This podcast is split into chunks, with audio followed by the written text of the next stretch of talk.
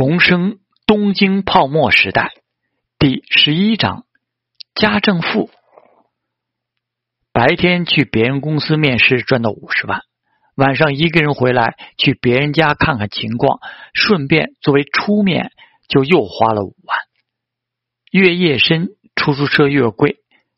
回到家里，职业杨介已经睡着了。陶之命躺下之后，一时还不困。重生到这时候的东京，固然有很多的机会在等着他，但也是一个不是很好解决的劣势。这是霓虹，毕竟不是他熟悉的夏国，总不能一直靠去别人公司面试赚钱，而后面想赚到更多的钱，他需要帮手。糟糕的是，陶之命对霓虹的了解并不深入，尽管陶大郎的记忆。那只是个被保护的蛮好、学呆了的废物点心，对社会一无所知。职业洋介不像小野寺刘奈，朋友的情谊和东大天之骄子的身份，让陶之命彻底在能力方面折服他，在未来的前景方面让他幸福之前，只能以合作的方式，而不是命令的方式来要求。在陶之命的视野范围之内，到现在为止。也只是对小野寺刘奈比较熟悉。今天遇到的冲田京子，陶之命也是看到他一副乖巧老实的样子，在过去搭话。陶之命接下来要做的事，并不需要最开始的人多么伶俐聪明，反而是听话做事利落最好。就看小野寺刘奈会做什么样的决定吧。翠日一早，职业杨介起床后，就见陶之命拿着笔翻看着求职杂志，在上面圈圈画画。早晨好，职业杨介揉着眼睛走过去看了看，就说道：“这怎么有干劲儿啊？是要认真寻找更合适的会社，还是要像昨天一样拿着丰厚的礼金？当然是礼金。”陶之命头也不抬。这样的钱不拿白不拿。三月最后的窗口期了，到四月开学，能给出大钱的公司就都将完成这一季的校招。一个五十万，要是撸他个二十家的羊毛，不就是一千万到手了？几万美金呐！贪婪的野兽啊！职业杨介吐槽了一下，过去刷牙洗脸了。而不一会儿。电话就响起来了。陶之命接下来一听，是有和商事的人事部长景田之在。陶君，今天可以到会社商谈就业誓约书的事情吗？电话里，村井直哉声音带着笑意。啊，实在抱歉。陶之命顺溜的说道：“同学听说我昨天得了大公社长的肯定，吵着要我请他们好好吃一顿呢。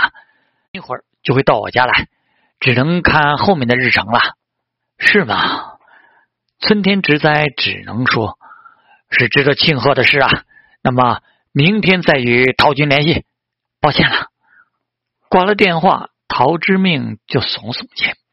趁热打铁倒是快，不过昨天一开始被大公好事看扁了，他本来就打定了主意，吃干净扭头走。职业杨介大概是听到了什么。出来就问，呃，有何催你去签誓约书了？没错，陶之命指使着即将白住的职业杨介，去买点早餐来一起吃吧。我还要寻找更多合适的会社，今天出去多联系一些面试。哎，真是令人意外的感觉满满呐！职业杨介倒是很开心，他变成这样，只以为他开着赚礼金的玩笑。其实还是在认真为前途考虑，寻找着更合适的会社。他走到门口，刚打开门，就愕然的看到举手一敲的小野寺刘奈。呃，刘奈君，你你又来了，早上好，职业君。小野寺刘奈一个鞠躬，就举着手里的袋子，还没有吃早餐吧？陶之命都忍不住站起来过去看了看。早上好，陶君。鞠躬。陶之命点了点头。啊，刘奈小姐是为什么事而来啊？陶大郎，职业杨介很不满的语气，注意语气。小野寺刘奈呆呆的看着义愤填膺的职业杨介，然后就见陶之命对他翻了白眼，说道：“刘奈小姐，杨介这小子对你很有好感呐。”职业杨介立刻怂了，脸都开始有点红。小野寺刘奈忍不住掩嘴笑了起来。为了感谢昨天晚上陶军专门送我回家，特地早些过来，还请不要拒绝我的心意啊！什么？职业杨介愕然看向陶之明。昨天晚上，你想说什么？陶之命鄙视的看了他一眼，倒是毫不客气，请进吧，正好饿了。见他一个人来的，陶之命心里有数。至少是对女儿的安危看得比较重的女人，这样他在自己印象里的所作所为反倒多了一丝说服力。刘代小姐，除了我，还有其他目标？这个月有希望完成一个业绩吗？陶之命一边吃一边问道。小野寺刘奈买来的传统早餐还是比较豪华的版本，味增汤和白米粥，烤鱼小菜花样还挺多。看样子多花了一些钱，很困难。小野寺刘奈确实很忧心。陶军一个人，大家都觉得房价在迅速的增长，都不愿意现在松口呢。普通人也精明着呢，如果知道最后很难守住房子，但都在尽可能的提高拿到手里的钱。这大概也是宵夜寺刘奈最近业绩越来越困难完成，收入达不到预期的原因吧。陶之命既然提出了建议，也不会再搞什么愿者上钩那一套，就干脆说道：“那么刘奈小姐的考虑有结果了吗？